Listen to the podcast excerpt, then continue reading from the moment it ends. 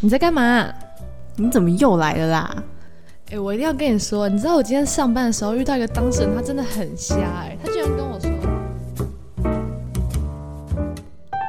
欢迎来到隔壁姐姐的房间。在二零一七年奥巴马的演说上面，他曾经对他台下的妻子 Michelle 讲过一段话，我我要用英文讲哦，啊，我讲错大家包涵，因为我这是乱翻译。他就说 Michelle，on on the past twenty five years，那个解是释 on 还是 in？In the past twenty five years, you are not only my wife, the mother of our children, but also you are my best friend. 就是他就是在讲说，你的另外一半不仅是你的就是老婆啊，你的老公啊，但他们还是你的最好的朋友。嗯，所以我觉得就是，比如说我们常看到那些明星在他们另外一半生日的时候，他们不是都会 po 文嘛？嗯，那他们就会说什么？就是你是最好世界上最好母亲，最棒的、最坚强的女人，而且你也是我的 best friend，、所以就蛮想来讨论一下，就是伴侣是不是自己最好的朋友这件事情。哎、你知道有一个呃心理心理学家，就是一个好像是耶鲁大学的心理教授吧，嗯，他就有提出一个观点，就是爱情三角理论。哦，好像有听过哦。他就是觉得说，人跟人之间的爱情其实是由三个大要素组成的，就是激情、亲密跟承诺。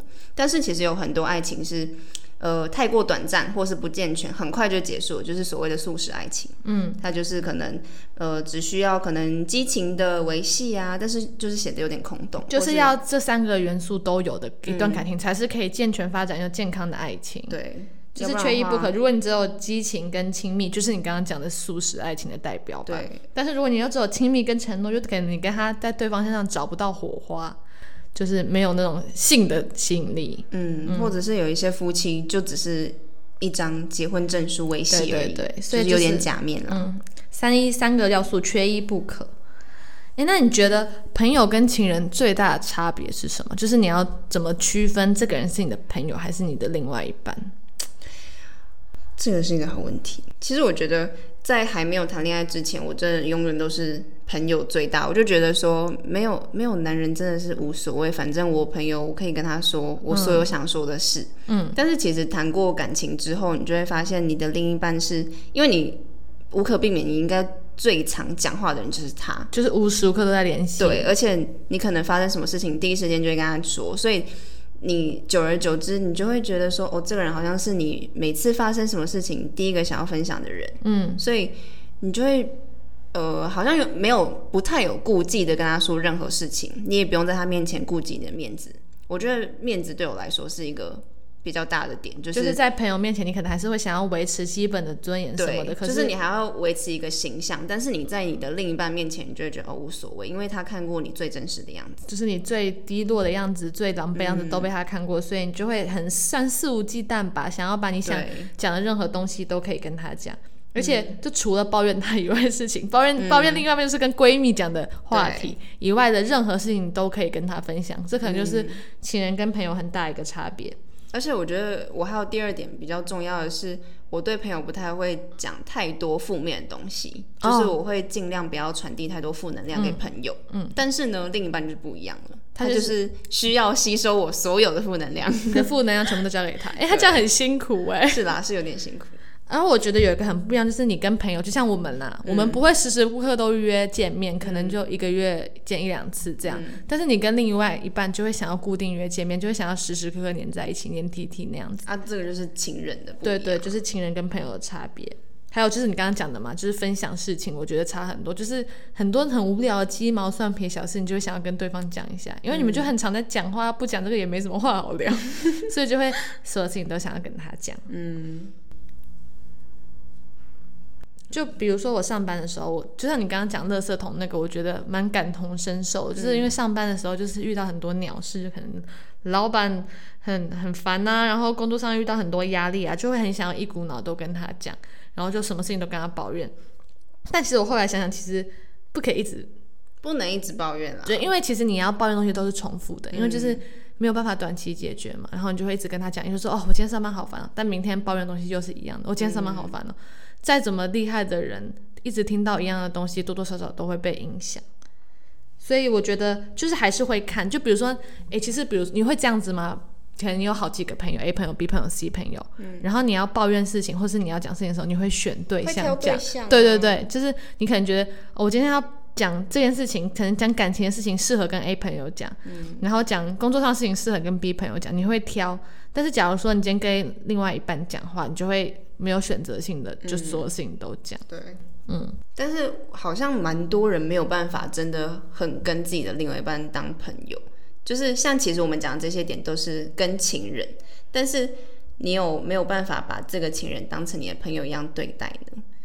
嗯，就就是有些人还是会在情人面前有一点形象，对对或是顾忌。就是像有时候我看一些剧啊，虽然知道是剧，但是我就想说这些情节是合理的吧？就是他们都会感觉很拘束、哎、嗯，就是很见外。就是感觉就是你都已经跟他这么熟了，你怎么会还会就是用这种方式表达呢？嗯就韩剧很明显，我每次看都想说，屁呀、在一起咋会这样？对，而且有一个我前阵子亲身经历，就是看到一个朋友发生的事情，我才会说哦，原来真的有这样的情侣。哦，真的、哦，就是呢，有一个朋友，她她可能觉得她的男朋友太完美了。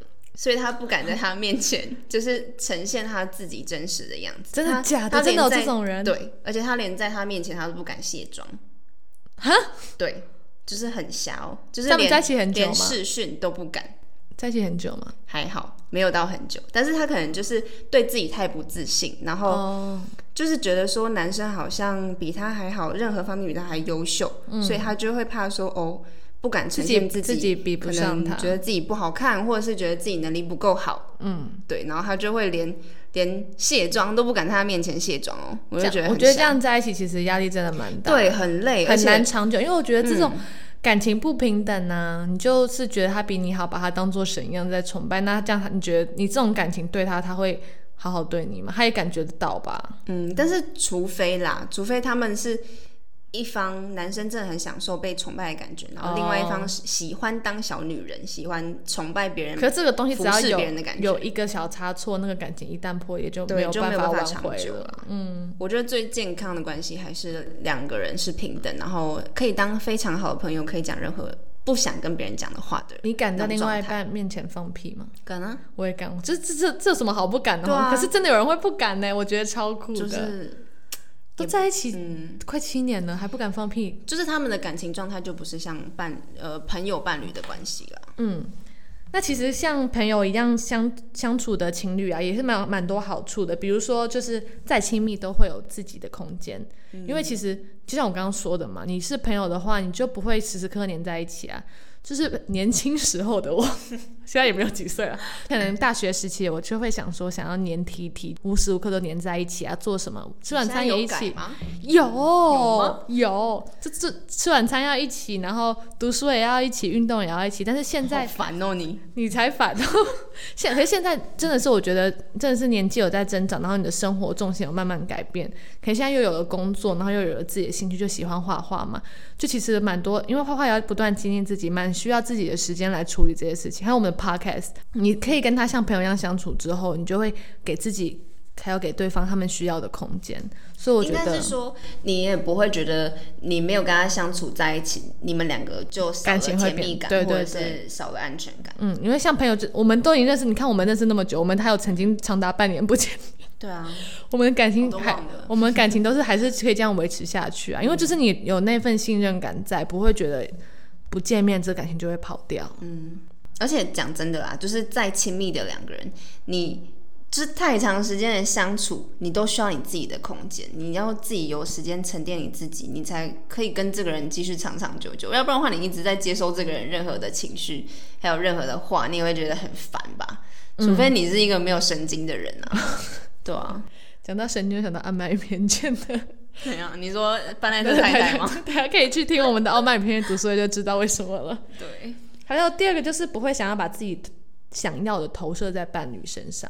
哦，我觉得这就是朋友跟情人有个很大的差别，因为你是对方是你的朋友，你不会要求他什么，你不会想要说哦你要改变你的什么特质还是怎么样。可是如果是情人，你会很想要改变他，你就是控制不住自己想要改变别人的那个欲望。但是如果你可以把他当做你最好的朋友，你可能就会也会试着尊重他。我们都是独立的个体，不会想要把他改造成符合自己对对所有的样子。这也是我觉得蛮重要的一个点。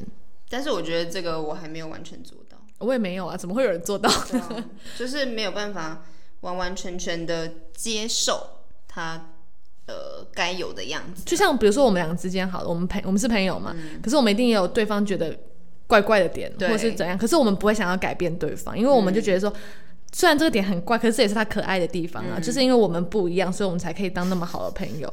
可是你另外一半，你就是不能接受啊，你就会想要死命的改变他。啊，我觉得把另外一半当成朋友，就是会多了一份更大的包容性。哦，因为你对你朋友会就是尽量包容他嘛，要不然的话很容易就闹翻呐、嗯但是你对伴侣，你就会觉得你不需要那么包容他。但是如果你有把他当成朋友的话，你就觉得哦，我好像这是我可以包容他、试着原谅他的点。讲到这个点，你记不记得我们之前在很久之前有一集，就是天长地久那一集，嗯。然后你有分享过一段一对情侣讲的话，然后女生讲，啊。嗯，对，那个女生是说，呃，他们有定一个好像是自然而然的默契啦，就是如果他们就算吵架再不开心，他们就会把对方当成小孩子一样嗯。哄，就是不要太认真对待这件事情，要不然就是就算吵架了，他们也会用对方就是叫对方亲爱的，或者是 m a s h e h i 就是法文的呃亲爱的啊，然后 honey 的那种概念，就是就算生气你也要叫对方亲爱的。对，就是那个还蛮容易打破那个尴尬的气氛。嗯我觉得把对方当做小孩，当做朋友，就是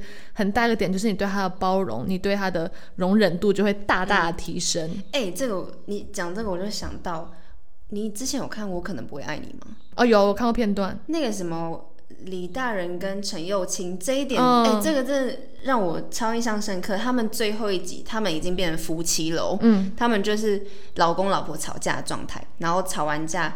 那个陈幼卿就打电话给李大人，就说：“哎、李大人，我跟我老公吵架。哦，超可爱，哎、我有用过，哎，你知道这一招我有用过，真假的可是不是因为我可能不爱你，就是不是有那种 A P P 是情侣用那种 A P P 嘛？我平时跟我另外一半讲话，我们都是用 Line 嘛。然后假如说我有没有很长久的时间，就是如果跟他吵架，我就会假装你找到陌生人吵对，他吗？是假装我是他是朋友，我就会说哦我跟他就是那种你知道年少无知高中的时候做的事情，是哦，对很有创意耶。就是假装是另外一半要跟他讲话，但其实这个有有一个蛮容易失败的点，就是因为其实两个对方也还在气头上，嗯所以其实很难。不是所有人都可以接受。对，我觉得要足够成熟的心态，你才能去做这件事情。可是因为我们那时候也高中而已，其实也不太成熟，所以这个所以那时候有成功吗？实验就不太长久。这就是偶尔 偶尔成功，什么不理你谁理你啊？对啊，因为那时候陈幼清就跟李大人说：“哎、我跟我老公吵架这样的。”然后他就开始跟陈呃李大人抱怨，然后他就趁这个机会跟他讲他自己内心的想法。对，我觉得这个很重要一点，就是你可以换位思考，你就是不要站在一个我是受害者，或者是我是在跟他吵架那个人，你就以一个朋友的角度去听他讲话，嗯，那这样问题不就轻而易举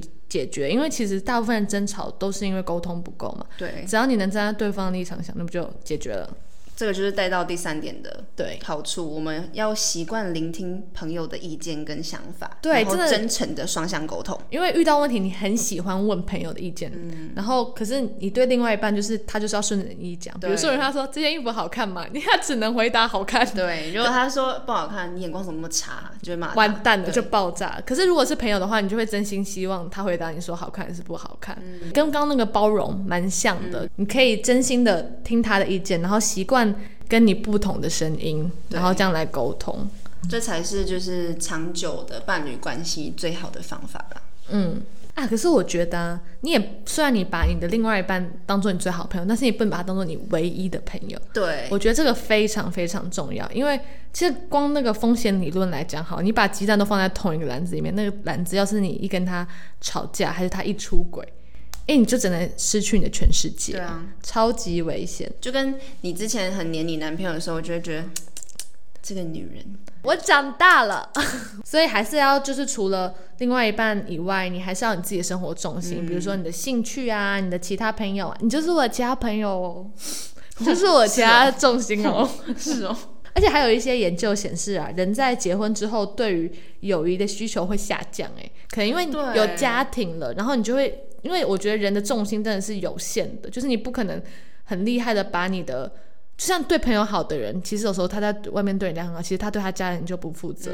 就是因为人的注意力跟时间还有重心都是有限的，你不可能面面俱到，除非你是超人吧。其实讲到这个点，就让我有点难过，因为其实我觉得不用等到结婚，你出社会，大家就会有点各奔东西，没有很在乎朋友这种东西，大家就会对可能原本的朋友没有那么大的注意力，没有那么大的重心。对，因为没办法，你就是一定会分时间给你的另外一半，你们相处就是需要时间。然后当这个感情占掉你大部分时间之后，你对于朋友的时间就变少了。对，所以才要用心经营，就像我们的我我们常常约见面，就是在用心经营我们的感情，没有吗？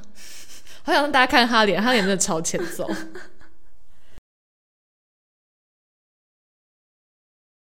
哎、我们这一集是不是也要分享一下好物？好物分享。